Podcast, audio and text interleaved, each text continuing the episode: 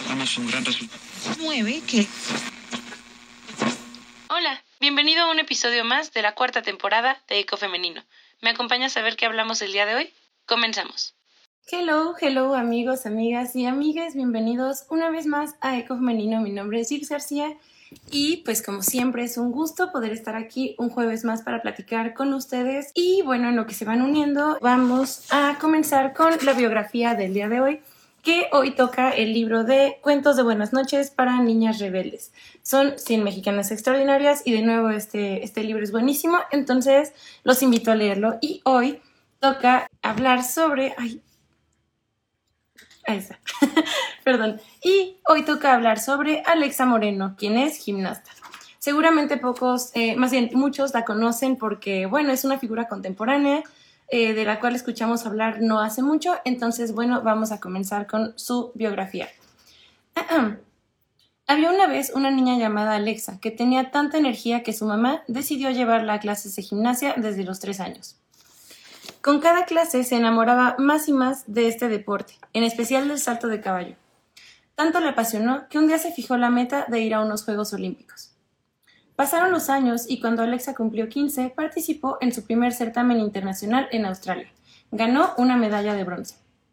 Esto le ayudó a comenzar su preparación para una competencia olímpica. Entrenó muchísimo hasta que logró clasificar para Río de Janeiro en 2016. Ah, perdón chicos. Alexa se sentía feliz. No podía creer que estuviera entre tantos atletas que ella admiraba. Empezaron las competencias y salió a dar lo mejor en cada salto. Desafortunadamente, mucha gente empezó a criticar su gimnasia y cómo se supone que deben verse las competidoras. Pero Alexa tuvo el apoyo de su familia, que la impulsó a seguir adelante para alcanzar sus metas sin importar lo que opinaran los demás. Después de entrenar mucho, Alexa regresó a las competencias en 2018. Mm. Perdón, chicos, está cayendo mi teléfono. Ok. Eh, sí, Mm, mm, mm. Después de entrenar mucho, Alexa regresó a las competencias en 2018. Ah, en noviembre se convirtió en la primera mexicana en ganar una medalla en el Campeonato Mundial de Gimnasia Artística en Qatar. Y en diciembre conquistó el oro en la Copa Toyota de Gimnasia en Japón. Alexa sigue practicando lo que le apasiona, siempre con ganas de lograr más. Y bueno, ella nació el 8 de agosto de 1994 en Baja California. Y bueno, esta es la ilustración del libro. Miren qué bonita está. Les hago un, como un plano detalle. y bueno, esta es la biografía que quería compartir con ustedes el día de hoy para eh, dar como esta introducción a este episodio en el que estamos, que es el cuarto de esta temporada. Pues vamos a empezar con el tema del día de hoy. Hoy no vamos a contar con una invitada externa, hoy solamente contamos con, bueno, ustedes y yo en este, en este espacio tan bonito para platicar sobre cosas eh, muy variadas, pero que siempre tienen que ver con temas de género. Y hoy vamos a hablar de un tema que me gusta mucho, mucho, porque combina tanto este espacio que me encanta para hablar de cosas de género como eh, mi carrera de cine y producción audiovisual. Entonces, bueno, hoy de qué vamos a hablar? Hoy vamos a hablar de, como ven aquí arribita, el male versus female gaze. Y esto porque me, me parece un tema súper importante, súper interesante y que creo yo que no solamente se se presta para hablar de películas y series, sino también porque se traduce en muchos comportamientos que tenemos como sociedad actualmente. Y bueno, ahora sí, vamos a comenzar con este tema, que me tomé mucho el tiempo de planearlo porque les digo, me emocionaba bastante, pero aparte hay muchas, muchas aristas de por medio. Y bueno, para empezar, me gustaría hablando de qué es el male gaze. Em, en primer lugar, vamos a hablar de Laura Mulvey, quien es una teórica de cine que en 1975 escribió un ensayo que cambió la perspectiva que tenemos sobre muchas cosas hasta la fecha. El título del ahora famoso texto es Placer visual y cine narrativo. Y en él, eh, la autora da por primera vez un nombre a la forma en que usualmente se hacía cine, que era básicamente el male gaze o mirada masculina. Y Mulvey explica que las historias que se contaban siempre venían desde una perspectiva heteropatriarcal, donde el hombre o lo masculino siempre se desarrollaba o se relacionaba con lo activo, mientras que el papel femenino y de las mujeres era relacionado con lo pasivo. Se argumenta en esta parte a la objetivización y la vista hegemónica del papel de la mujer. Y bueno, para empezar es importante decir que el female gaze no se trata de poner a una directora mujer necesariamente al frente, pero ya llegaremos a ello. con lo que quiero que nos quedemos de entrada es que el male gaze eh, en sí se reduce a una mirada heteropatriarcal donde la mujer y demás disidencias son consideradas minoritarias, secundarias y, encima de todo, pasivas. Entonces, bueno, para empezar a hablar de este tema también me gustaría comenzar platicándoles un poquito de un experimento que vi en internet, donde se juntaban dos grupos, uno de 10 hombres y uno de 10 mujeres. Ok, hago una pausa. Tiene que ver con el cómo es la percepción de la mujer y del hombre por hombres en los medios audiovisuales. Así es. Básicamente esa es eh, la definición a grandes rasgos del male gaze o mirada masculina. Entonces, bueno, continúo un poquito. Eh, les decía, en este experimento hubo dos grupos, uno de 10 hombres y otro de 10 mujeres, y en este experimento lo que tenían que hacer era ver qué tan atractivos eran y ordenarse del 1 al 10, siendo el 1 el menor y el 10 el mayor para mí estos ejercicios son malísimos porque es básicamente, deberían llamarse los ejercicios donde toda tu estima termina por los suelos, pero bueno. En cuanto a este ejercicio, había dos dinámicas donde se tenían que calificar entre mujeres, entre ellas ponerse de acuerdo quién era la más atractiva y quién la menos, entre los hombres lo mismo, y después eh, hacerlo lo contrario, ¿no? O sea, ahora las mujeres califican a los hombres y ahora los hombres califican a las mujeres. Y bueno, como primera parte, las mujeres, calificándose entre ellas, se ranquearon por personalidad y extroversión en cuanto a un término de, de de, sí, qué tan atractivos eran para los demás, ¿no? Ellas se calificaron por personalidad y extroversión, mientras que los hombres se calificaron por musculatura y por estatura. Y aquí podrán decir, ¿esto qué tiene que ver con la Navidad? Bueno, vamos a trazar una línea y comencemos por ahí, desde lo biológico y lo antropológico. Vámonos hasta atrás, hasta mero, mero atrás, a las épocas de las cavernas. Y bueno, aquí eh, la fortaleza y los atributos físicos eran lo más importante para ambos sexos. Porque, bueno, para empezar, los hombres fuertes eran lo que las mujeres veían como un sinónimo de protección y eh, de supervivencia del más fuerte, ¿no? Hilándolo aquí un poquito con Darwin. Mientras que, por ejemplo, los hombres buscaban en la mujer una figura que tuviera caderas amplias, porque los cuerpos, los cuerpos curveados que, veían también llamaban a un sentido de salud general y aptitud para ser madres. Esta es una cosa bien, bien importante porque aquí meramente estamos hablando de una etapa primitiva donde solamente se veía por la supervivencia y la preservación de la especie, ¿no? Y bueno, avanzamos un poquito y ¿qué pasa? Llegamos con la evolución, avanzamos un poquito más y llegamos al sedentarismo. Ahora, cómo evoluciona esta búsqueda en, nuestras parejas, eh, tanto en hombres como en mujeres, ¿no? Como mujeres, ok, es, teníamos esta idea de la protección y de la fortaleza física y demás, pero ¿qué más me puedes ofrecer? ¿No? Entonces, ¿cómo, cómo se da la evolución de esta búsqueda?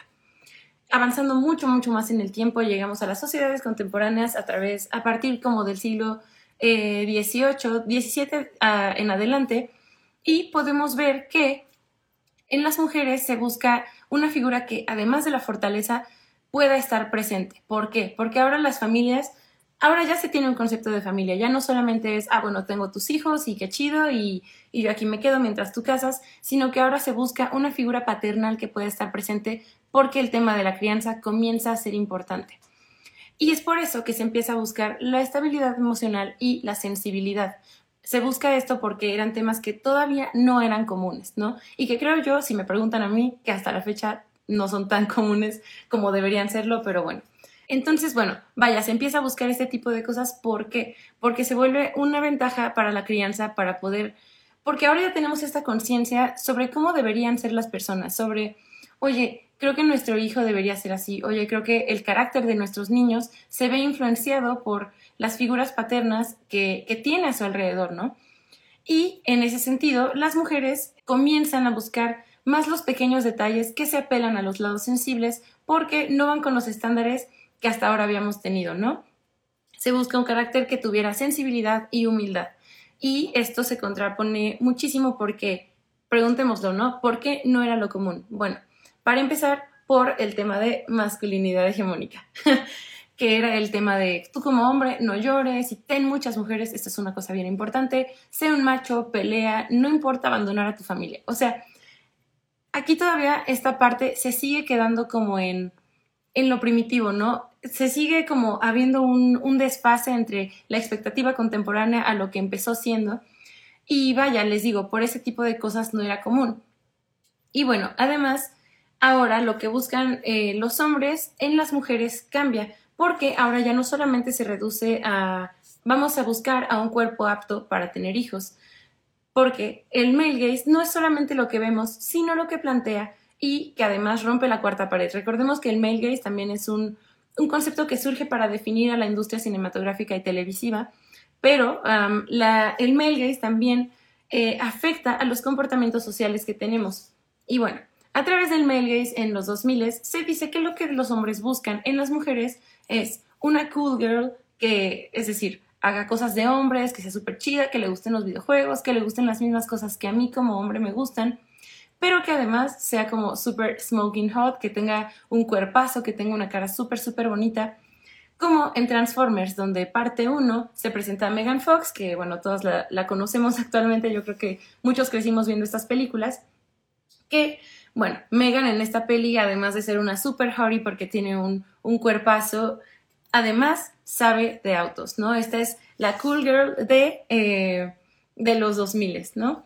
Y bueno, en este caso, ¿qué pasa? Si no se puede tener ambos, si no se puede tener una cool girl y aparte una hot chick, mejor solamente me quedo con el tema de hot chick, que podemos ver y apreciar eh, con la mirada del deseo como objeto sexual que es, ¿no? Por ejemplo, esta es la parte 2, que la parte 1 es, ok, Megan Fox, eh, guapísima, cuerpazo, sabe de carros, es súper inteligente, wow. Pero cuando nos la presentan, hay una escena donde pues el auto de este vato se descompone, entonces esta chava abre, abre el cofre y aquí es donde empieza a jugar el male gaze, porque en lugar de la cámara subir a la cara de esta chava, lo que hace es quedarse a la altura del personaje masculino, que en este caso es Shia LaBeouf, y eh, tenemos en el plano a su cara, su cara de hombre, y aparte a un lado tenemos el abdomen de Megan Fox e incluso se corta su cara. Esta es una cosa bien, bien importante, porque aquí ya nuevamente podemos ver el tema de lo pasivo. Aquí sí, Megan Fox es un personaje que es em, secundario en, esta, en esta trama, pero se reduce su papel a un mero aspecto físico, ¿no? Y bueno, ¿por qué se le dice gays? Porque gaze eh, es la traducción de mirada. Y aquí eso es algo bien importante. La mirada son los ojos, la cámara es lo que vemos. Y bueno, el POV eh, o el point of view o punto de vista es un término muy, muy, muy concreto en cine, pero a fin de cuentas, el dónde ponemos la cámara es siempre lo que vamos a ver como espectadores. Y por ejemplo, en este caso, el tema de los close-ups o de los acercamientos a muslos, pecho, abdomen y, y pompis y piernas, no solamente nos reducen a ser como lo otro, sino a ser el objeto sexual ajeno a toda autonomía. Por ejemplo, esto también es el caso con Black Widow y con Harley Quinn, al menos en sus primeras entregas, donde la hipersexualización no solamente se da a través del diseño del personaje, sino a través de los tipos de planos y de, y de cosas en cámara que se ven, ¿no? Con este tipo de tomas ascendentes yo creo que todos tenemos una referencia en mente que empieza por los pies y sube hasta la cara de la persona, que es equivalente como al darle un checkout, ¿no? A esta, a esta chava, como cuando conocemos a alguien y ver qué tan guapo está, cómo es su cuerpo y demás. Pero el, el tema es que el male gaze solamente se reduce a eso. Y es que también algo que es bien importante mencionar es que el male gaze no solamente es o afecta a cómo nos ven, sino que, por ejemplo, hablemos de las películas de superhéroes, ¿no? Donde hay escenas que supuestamente son diseñadas para mujeres, pero en realidad son dirigidas para hombres y hechas por hombres, por sus deseos de verse y mostrarse de la forma en que, en que están proyectados en la pantalla. Y a esto se le llama eh, como male power fantasy, que es, que es un tema de que el male gaze es un tema aspiracional. Entonces, no solamente se trata de qué es lo que yo quiero, sino de qué es lo que yo busco, cómo me quiero ver yo como hombre.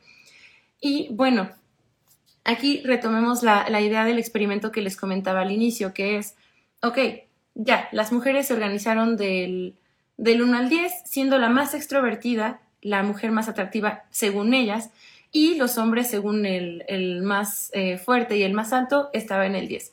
¿Y qué pasa cuando llegamos a la parte 2 del experimento? Aquí los hombres empiezan a calificar eh, a las mujeres simplemente por el tema de los atributos físicos, poniendo a una chica que es eh, un poco más robusta hasta el final como un 1, eh, después a una chica que es como extremadamente flaca y con una sudadera más amplia como un 2 y así, y hasta arriba una chava que es güera, que es alta y que corresponde a los estereotipos de belleza que siempre vemos en la industria y en los medios audiovisuales en general.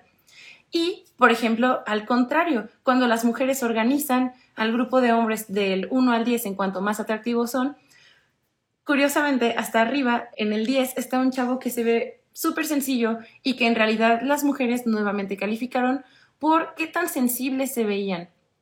No solamente se reduce al tema físico, sino también a, mm, tienes cara como de que eres un buen sujeto, como eres más sensible, estás más en contacto con tus emociones que, de nuevo, son características que con la evolución se empiezan a buscar. ¿Qué más me puedes ofrecer como mujer, no? Ya no solamente el tema físico, sino un tema que además, desde un lado biológico, beneficia a la crianza y al, pues sí, a, los niños que se tengan, ¿no? Y bueno, desde el male también se tiene la perspectiva de que el trabajo duro es igual a ganancias. Y les digo que esto no solamente se queda en series o películas. Aquí, por ejemplo, vamos a detenernos un poquito en el tema de los influencers actuales.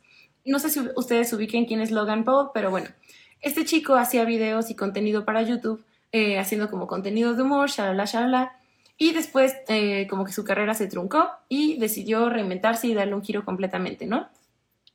¿Y qué pasó? Empezó a meterse al tema de la lucha. Y esta es una cosa bien, bien importante. ¿Por qué? Porque, bueno, ahora ya no está en un tema como, como de entretenimiento, donde a lo mejor lo que importa es su sentido del humor, otro tipo de cosas, sino que ahora está en temas de pelea, con agresividad y en varias entrevistas donde le hacen eh, como preguntas sobre, oye, ¿qué le dirías a, a, chicos que están de sus 18 a 22 años? Y él dice, no, pues que trabajen duro, que no se rindan, que persigan sus sueños y hasta aquí todo va perfecto. Pero el tema es que desde el tema aspiracional que les comentaba, este chico lo que hace es que después crea un blog donde eh, presume como, miren mi terrazo, miren mis múltiples chavas que me acompañan, mi escolta de chavas guapísimas y con cuerpazos y casas enormes y noten cómo el tema de muchas mujeres sigue siendo una constante, ¿no? Y que además a la hora de presentar este tipo de, de ganancias no lo presenta como, ah, sí, yo tengo esto y esto, ¿no? O sea, es como, mira lo que yo tengo y lo que tú podrías tener trabaja duro, trabaja duro para que logres esto. Y es un tema donde ya no es simplemente como, como mostrar lo que tiene, sino mostrarse un nivel más arriba. De nuevo, se asocia este, este tema de ganancia a un estatus y de, poder, ¿no? En cambio, hablemos un poquillo, por ejemplo, de influencers mujeres. ¿Qué pasa? Hay, muchos casos. En, un, en uno que yo particularmente sigo, se llama Chloe Think, que básicamente hace contenido fitness para mujeres en YouTube, ¿no? Es una cosa bien padre porque, por ejemplo, aquí la perspectiva de, mostrar lo que uno tiene cambia completamente. Recuerden que eh, en el caso de este chavo es como un poquito como presumir el tema de las, de las cosas que uno tiene a su alcance. Y en el caso de esta influencer y muchas otras más, se muestra desde un tema de sencillez y cotidianeidad, no desde la perspectiva del deseo o aspiracional. Y justamente es lo que pasa a través del female gaze. Lo que muchas mujeres ven y gustan de personajes escritos pensados en ellas es la idea de independencia, una especie de poca adaptación a lo considerado femenino y un tema de ir creciendo y de ir desarrollándose. Que esto es un tema que va surgiendo conforme eh, crecemos como sociedad, pero porque busca romper con los roles de género que se habían establecido y que además ahora a través del male gaze se establecen en los medios audiovisuales. Entonces tenemos no solamente a Chloe Ting, sino tenemos lo que las mujeres admiran en estas influencers es la idea de la independencia.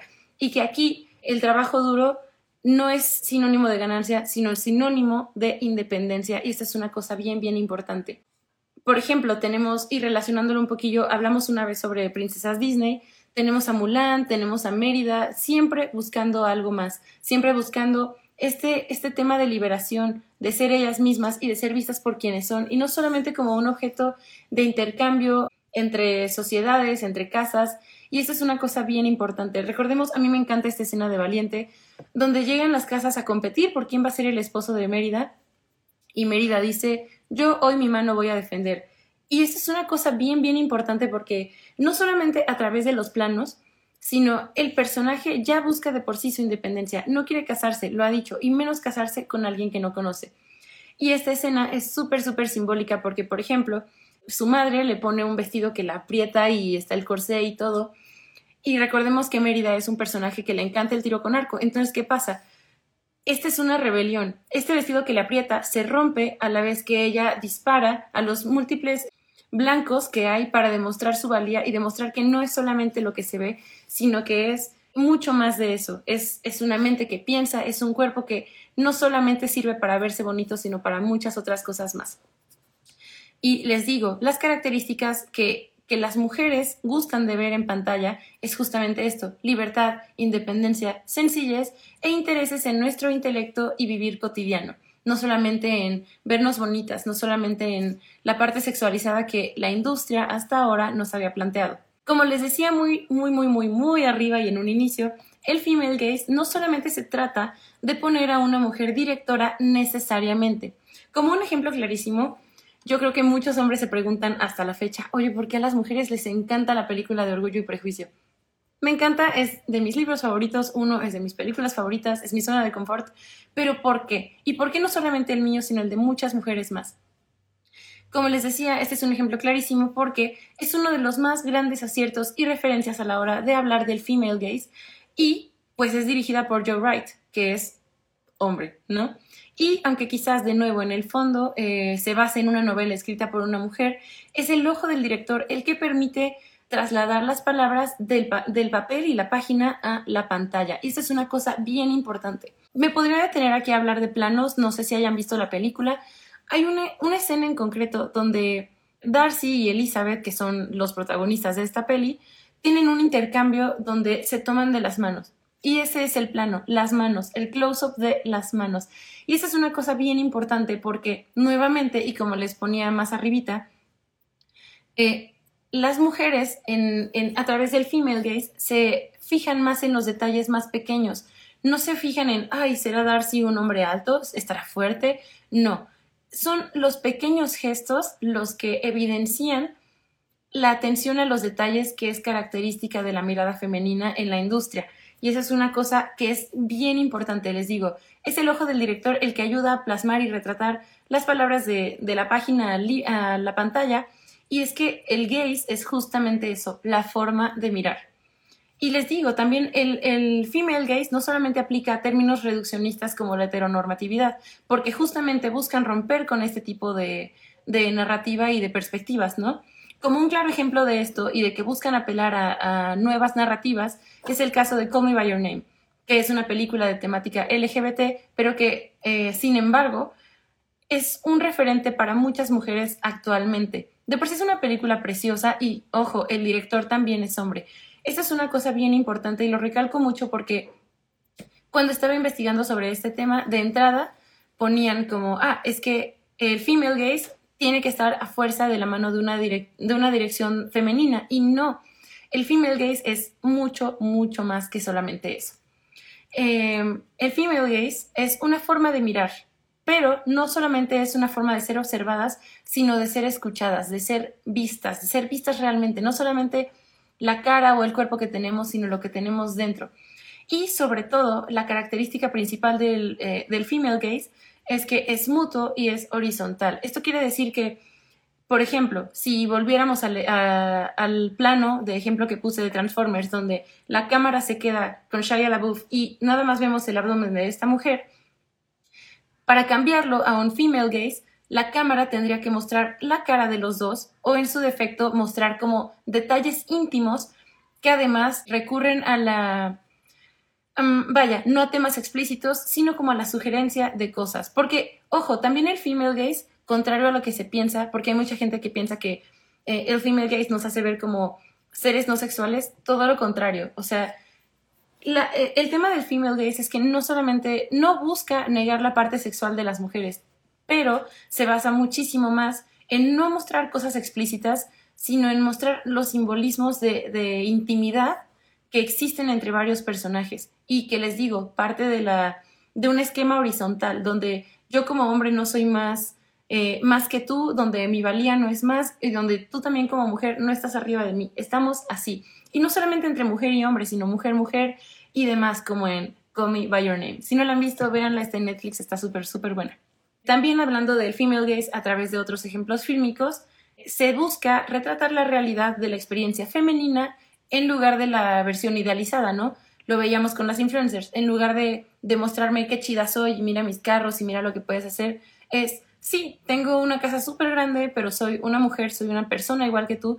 Tenemos el caso de Yuya, ¿no? Ahorita con el tema de su maternidad, que dicen que la está, la, está idealizando. La neta, no, según mi perspectiva, no. Podrá haber quien piense que sí, pero eh, mi punto es que muestra su día a día desde una forma cotidiana y no lo muestra como, ay, sí, soy Yuya, ¿no? Sino es, soy una mujer igual que tú, yo también tengo días buenos, tengo días malos, tengo hijos, tengo esposo, tengo muchas otras cosas que muchas otras mujeres también tienen. Y, por ejemplo, en este sentido, hay, hay una película que a mí no me encantó, pero para este fin sirve muchísimo, ¿no? Que se llama Hustlers, que en español es Las estafadoras de Wall Street, me parece, donde sale Jennifer López y básicamente son strippers. ¿Y eh, por qué digo que tiene un punto de vista desde el female gaze? Porque, eh, y la directora lo dijo en una entrevista, lo que busca no es solamente hablar desde el sensacionalismo de, ay, mira qué chido es, ser stripper y qué chido es ganar tanto dinero tantos días, sino que eh, lo que buscaba retratar a través de sus planos y de dónde pone la cámara, como decíamos hace rato, es tanto la fuerza física como emocional de las otras mujeres dentro de esta narrativa. Y esa es una cosa súper chida. Y lo que les decía también sobre el tema de el female gaze no, no anula la parte sexual de las mujeres, es por ejemplo eh, estas, eh, esta película buenísima de Yorgos Lántimos llamada La Favorita, que a mí también me encantó, es de mis favoritas, valga la redundancia. y hay una escena que es súper, súper buena, donde, bueno, Emma, Emma Stone, que sale ahí, eh, está como en, la cama con su esposo y tiene una parte sexual, sí, pero la parte mental e intelectual es mucho más eh, potente en esta escena, ¿no?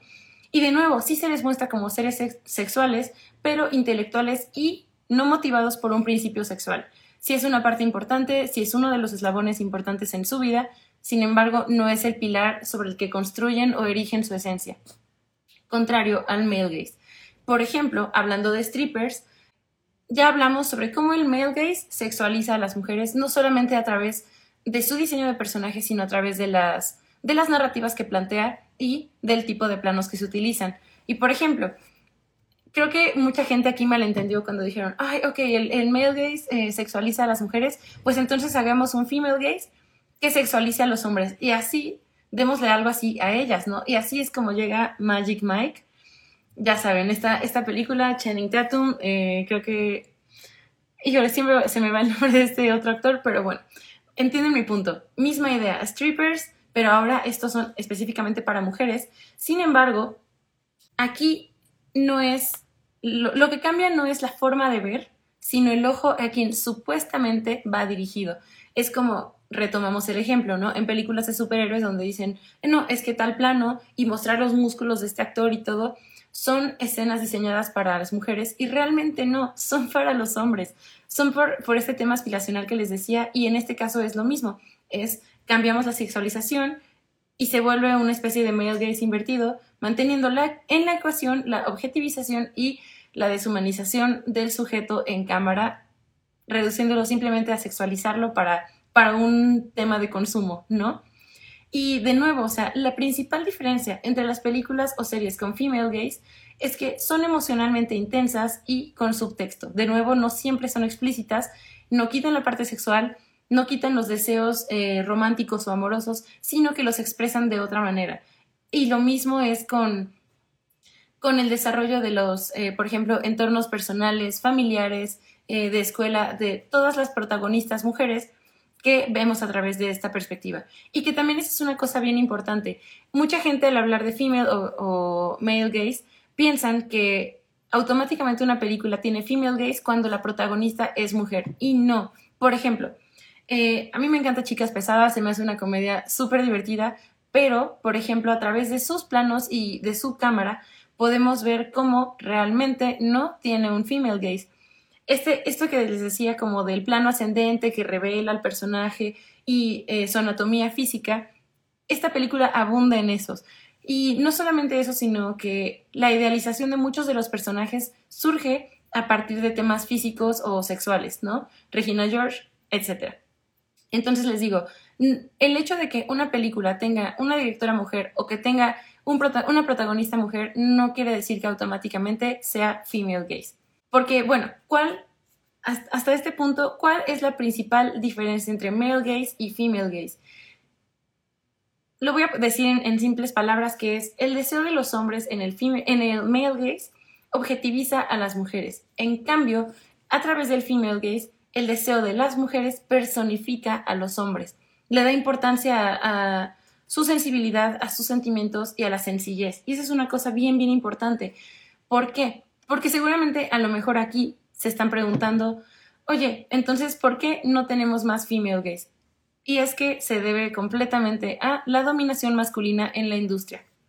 Por ejemplo, de acuerdo a estadísticas, en 2020 el 73.5 de los escritores de la industria de Hollywood eran hombres, contrario a un 26.5% que eran mujeres. Y eso es en 2020, o sea, aquí ya tenemos un 26.5% de las mujeres en esta industria.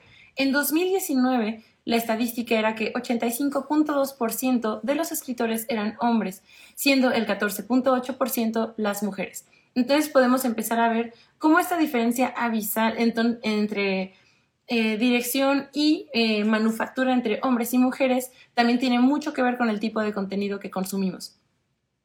Y bueno, en ese sentido, por eso existen hombres que en sus perfiles, por ejemplo, de apps de citas, ponen como carros y músculos en primer plano, puesto que esto es lo que creen que nosotras deseamos o buscamos. Pero, y este es un tema que me encanta, que es no sé si últimamente hayan escuchado hablar de los hombres escritos por mujeres, pero es una, es una idea que es bastante lógica si lo ven desde este punto de vista. Vamos a ver, por ejemplo, creo que entre los hombres escritos por mujeres que más veo en TikTok y en otras plataformas de, contenido, se encuentran Timothy Chalamet, se encuentra Paul Rudd, se encuentra, eh, el nombre de Loki, pero bueno, él también, eh, Tom Holland, y son varios eh, personajes que, bueno, varias celebridades que están dentro de este concepto creado últimamente que es hombres escritos por mujeres. ¿Y por qué? Eh, se realizó una encuesta a chicas en, a, lo largo de, a lo largo y ancho de Internet, donde se les preguntaba, gracias Tom Hiddleston, eh, donde se les preguntaba por qué pensaban que estos hombres eran escritos por mujeres. Y de verdad, la respuesta es completamente, tiene mucho que ver con lo que acabamos de platicar. El tema de un hombre escrito por mujer es, como les decía, que el deseo personifica a los hombres. Entonces, no solamente se reduce a, ay, pues está guapo, ay, está lindo, ay, eh, qué bonitos ojos tiene. No, se traduce a los rasgos de personalidad que podemos ver en ellos a través de las pequeñas, pequeñas interacciones que vemos de ellos en alfombras rojas, en películas, en eh, doblajes de, de películas infantiles, etcétera por ejemplo, para Timothy Chalamet, muchas chavas decían como, ah, es que lo que me encanta de este hombre es que se ve súper sencillo, es súper amable con sus fans, es muy humilde, a pesar de que ha crecido como actor, se mantiene muy sencillo y, y eso, ese tipo de cosas son las que resultan atractivas para las mujeres según las encuestas. No me lo estoy inventando yo, lo dicen las encuestas, amigos. Y esto es una cosa bien importante. Podemos ver que el deseo, más, más allá de un tema de, ah, está guapo, porque de hecho muchas de ellas decían, y yo me incluyo, a mí se me hace guapo, sí, pero no se me hace la persona más guapa que haya pisado la tierra. Y sin embargo, hay un tema de atracción que es, no sé por qué, pero creo que su personalidad, su forma de ser es sensible, es, es conectada con sus sentimientos y que no le da miedo demostrarlo, ¿no? Y, y su valía no se basa simplemente en, lo amplio de su pectoral o de sus tríceps, bíceps, cuadríceps, lo que quieran, ¿no? Sino que se, se llega a un tema más de fondo, como en este tema de, del experimento, como, veíamos de qué tan atractivos los vemos, donde el más, más atractivo, según las chicas del experimento, era porque lo veían más capaz de sentir y de expresar las emociones que, que atravesaba y que tenía en el momento, ¿no? Y lo mismo pasa con los, con los hombres de la farándula que vemos. Por ejemplo, ponen aquí Dev Patel. A mí Dev Patel me encanta, pero, pero de nuevo es por lo mismo, porque muchas personas podrían argumentar, y creo que sobre todo he escuchado hombres decir como, pero no es guapo, o sea, de hecho está feo, no es particularmente guapo, y es como, no, yo sé que no, pero hay algo en él y en su forma de ser y en su humildad y en su sencillez que lo hace atractivo no solamente para mí, para esta host, sino para muchas otras mujeres y personas en general. Y, por ejemplo, ¿recuerdan ese tema, por ejemplo, de, las mujeres con cuerpazo? Porque esta es una cosa, ¿no? Que, que creo que vale la pena mencionar hablando de este tema, de, las citas y de cómo se crean estos perfiles con carrazos y con musculatura enorme, es porque creen que eso buscamos. Y curiosamente, según otra encuesta que encontré, el, tipo de cuerpo que las mujeres consideran como más atractivo es un cuerpo atlético, sí tonificado, pero en esencia delgado, no un cuerpo como tipo La Roca o Sylvester Stallone, que son eh, cuerpos ya muy, muy grandes, muy amplios. ¿Por qué? Porque, bueno, para empezar como que corresponde a un tipo más sencillo, pero ojo también, porque según esta misma encuesta, eh, aunque a las mujeres ese era el tipo de cuerpo que más les atraía, también decían que los hombres que, que poseían ese tipo de cuerpo eran potencialmente más promiscuos o infieles. Y esa es una cosa bien, bien importante, porque ¿recuerdan este tema de las mujeres con cuerpazo? Bueno, los hombres contestaron exactamente lo mismo. Es decir, a los hombres sí nos encanta ver mujeres con cuerpazo, con mucho gusto, con mucha pompi, que la cinturita, que la cadera. Sin embargo, las entrevistas también dicen que los hombres no podrían, consideran que no podrían tener una pareja así porque la consideran con más posibilidades de ser infiel o de faltar a la lealtad de la relación, ¿no?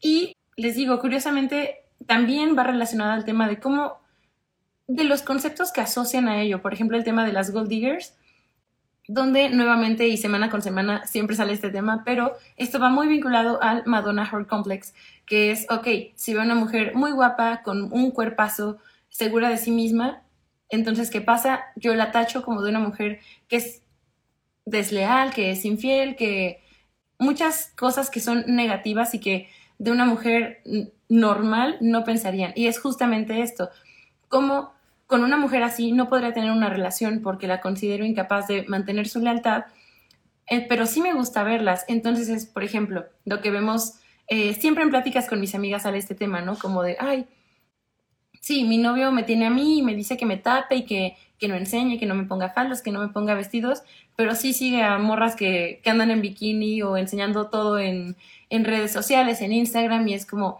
¿qué pasa con ese tipo de, de situaciones, no? Y, es lo que les digo, o sea, como para consumo sí está bien, pero cuando lo veo cercano a mí, entonces me parece una falta a la moral, ¿no? Y también esto se traduce en lo que los hombres creen que hacemos cuando tocamos fondo. Por ejemplo, apenas vi Gambito de Dama, donde ya como que toca fondo y se siente perdida sin su brújula. Y la típica escena que vas a ver en una, en una Um, película o serie donde haya male gaze de por medio, que ojo, el male gaze no necesariamente se mantiene toda la narrativa, pero sí es muy claro en muchas ocasiones, que es, por ejemplo, cuando una mujer, no, no necesariamente la chica de Gambito de Dama, pierde y toca fondo, siempre está desaliñada, despeinada, desarreglada, fuma, toma, porque son conceptos que son asociados a cosas negativas. Y entonces ahí sí, ya, ya la veo mal, ya no es alguien a quien yo podría considerar atractiva porque se nota que no cuida de sí misma. Y de verdad es importantísimo hablar este tipo de relaciones que se ven eh, entre las narrativas y entre los conceptos que tenemos socialmente hablando, porque creo que muy poca gente alcanza a verlo en, un sentido de que piensan, bueno, son cosas que vemos en la pantalla, o sea, no, no va a pasar a más, pero spoiler, sí lo hace, ¿no?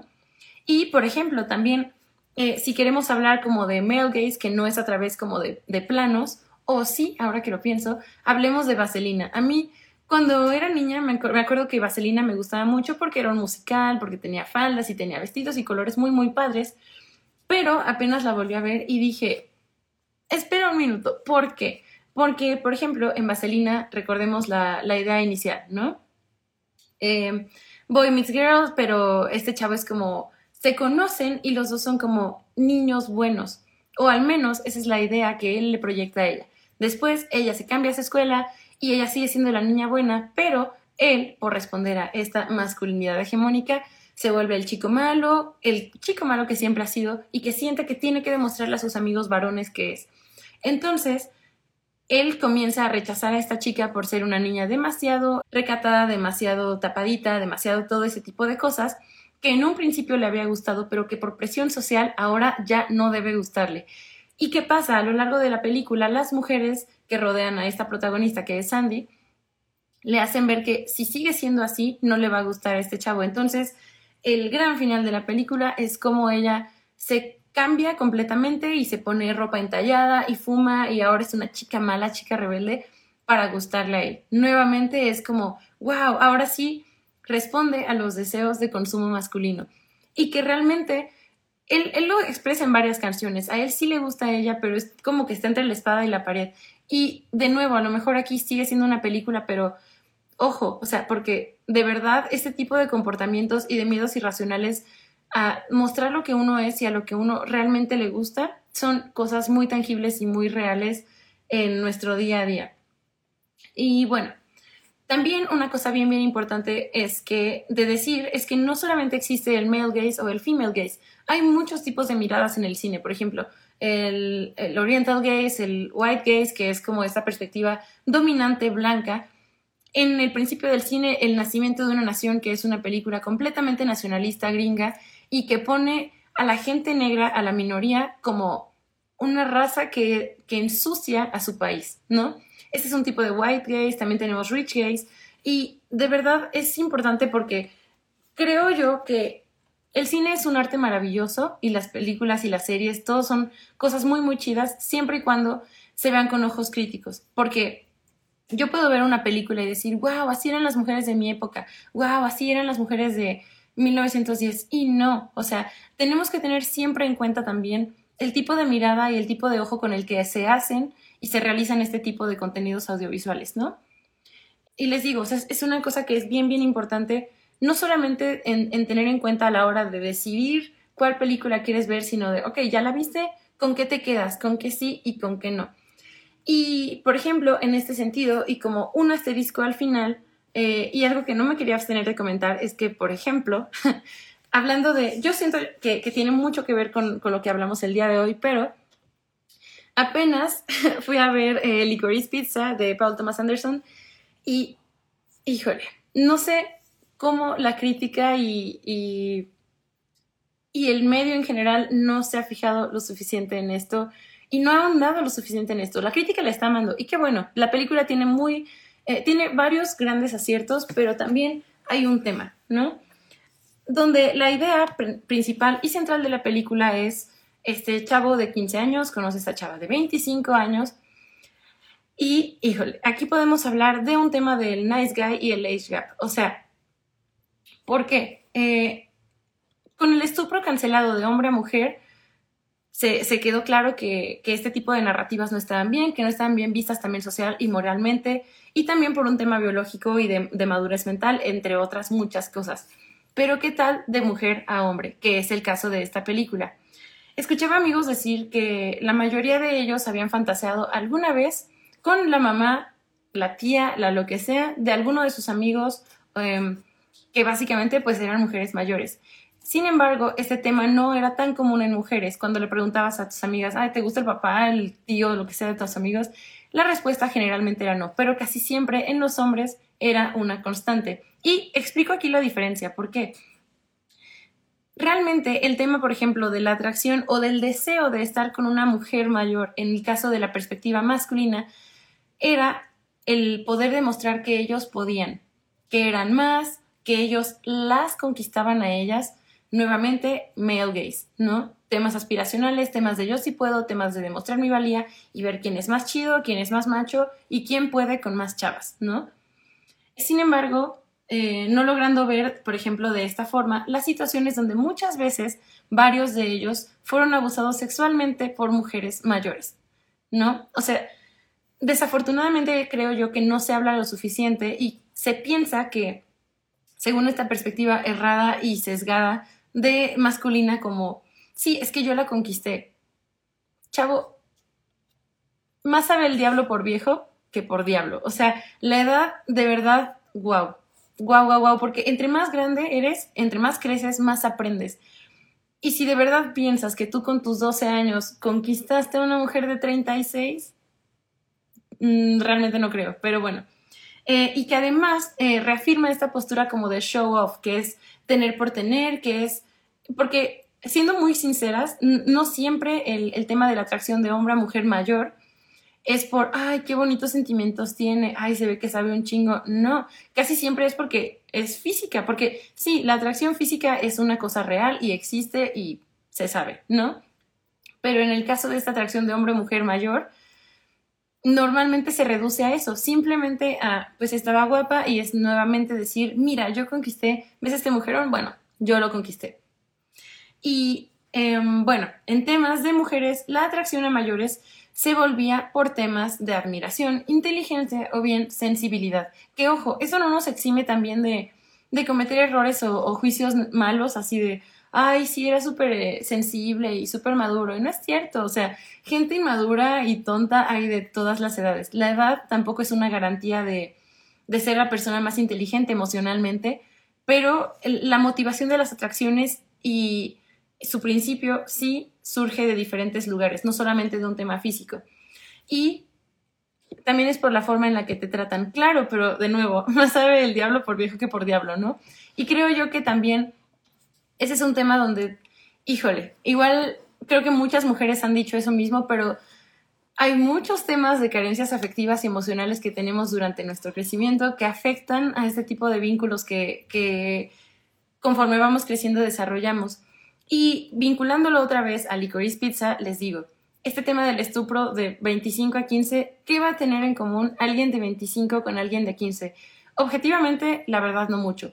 Hablando con amigos de esta edad, les digo, esta edad siendo 24 años, les digo como, oye, ¿y qué piensas? ¿Te acuerdas cuando en prepa veíamos a estos chavos de universidad de 23 años que andaban con chavitas de 16, sí, no manches, yo no podría hacer eso. Y entonces aquí es donde empiezas a darte cuenta de que sí es un tema de cambio, sí es un tema de madurez también emocional, porque de qué puedes hablar, objetivamente no mucho, a menos que sea como en la película, ¿no?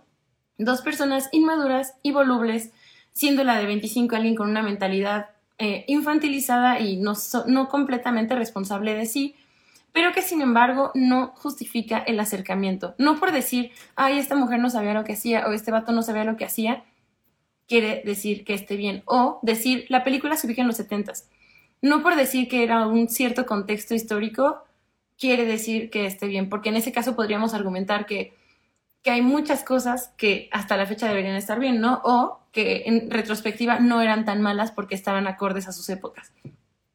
Y esa es una cosa que es bien, bien importante porque algo que yo, vaya, les digo, a mí la película me gustó mucho por temas técnicos, pero de verdad no podía evitar sacudirme la sensación de que había algo que no estaba bien al 100% y es el tema de que finalmente esta es una película dirigida por un hombre. Y no me malentienda, yo amo el trabajo de Paul Thomas Anderson, pero aquí podemos ver también nuevamente cómo el tema del male gaze es un tema de fantasías y aspiraciones. Y justo eso fue lo que sentí. Cuando escribí en Letterboxd mi reseña también vi que muchas mujeres opinaban lo mismo que yo. Esta película es una fantasía, la típica fantasía del hombre, del niño, del varón, que quiere tener algo con una mujer mayor, porque esto le da más estatus, porque te tratan mejor, será por lo que sea, pero la fantasía ahí está y no se orienta a, otros temas, ¿no? Como decíamos en el caso de la atracción de mujeres a hombres mayores. Y les digo, o sea, el, el contexto no justifica este tipo de acercamiento. O sea, es como en Vaselina, ¿no? No por la época se justifica eh, las acciones que se tengan. Y no, por ejemplo, porque en este caso también podríamos decir, ah, bueno, o sea, entonces que le pegaron a las mujeres en 1910 no quiere, no estaba mal, ¿no? Tenemos que tener ojos críticos para todo, para las épocas, para todas las películas que vemos, para todas las series y de verdad a mí me parece, perdón, me, indigné, de verdad a mí me parece increíble que la prensa y la crítica esté olvidando este tema, porque, eh, bueno, yo pienso que nuevamente a lo mejor se debe a la estadística predominante de hombres en el medio audiovisual. Pero esa es una reflexión muy mía. Cada quien es libre de pensar lo que quiera, pero esa es como mi, mi perspectiva de, de esta película y de los contenidos que, que, revisamos el día de hoy. Y hablé rapidísimo, chicos. Pero eso fue todo por el tema del día de hoy. Les digo, o sea, era un tema que, que quería platicar con ustedes y que sobre todo quería hacer una pausa para hablarlo porque, vaya, hasta ahora habíamos tenido una línea muy, pues muy establecida, pero también sentí yo que era importante hablar sobre este tipo de cosas porque creo que están muy presentes en nuestro día a día y en cómo vemos las cosas y, y no siempre se detiene uno a pensar el porqué de todo, ¿no? Eh, ponen en comentarios sobre Licorice Pizza, realmente siento que están dejándolo pasar porque es Academy Award nominated. pues les digo, o sea, una cosa no justifica la otra, o sea, puede ser que sea eso, puede ser que, no sé, o sea, porque la química entre ambos personajes, la verdad, es una cosa bonita. Cuando recién la vi, tuve que reflexionar mucho qué era lo que no me estaba gustando o convenciendo al 100 de esta película y su narrativa. Además de las múltiples bromas racistas y demás cosas, pero racistas, clasistas y demás. pero vaya, les digo, lo, importante es detenernos a, a, pensar y analizar el tipo de contenidos que, vemos, que nos rodean, porque el hecho de que la industria sea predominante de hombres no quiere decir que no existan películas que tengan un female gaze o una mirada que no sexualice a la mujer o al hombre. Recuerden, Magic Mike podrán decir misa y podrán vendértela como female gaze, pero no es. O sea, si una película tiene que sexualizar y reducir lo que es una persona a su físico y con a través de, de planos, de comentarios, de lo que sea, no tiene female gaze y no tiene una mirada igualitaria. Creo que eso es lo más, más importante. Una cosa que es muy rescatable del female gaze es que no solamente se trata de, de ser observadas, porque para eso ya tuvimos años con el male gaze, sino que se trata de que las mujeres, de que el sujeto observado en las películas también es capaz de observar, también es capaz de sentir y también es capaz de hablar y de reconocer su espacio y su entorno a través de las emociones y de los pequeños detalles que conforman este tipo de cosas.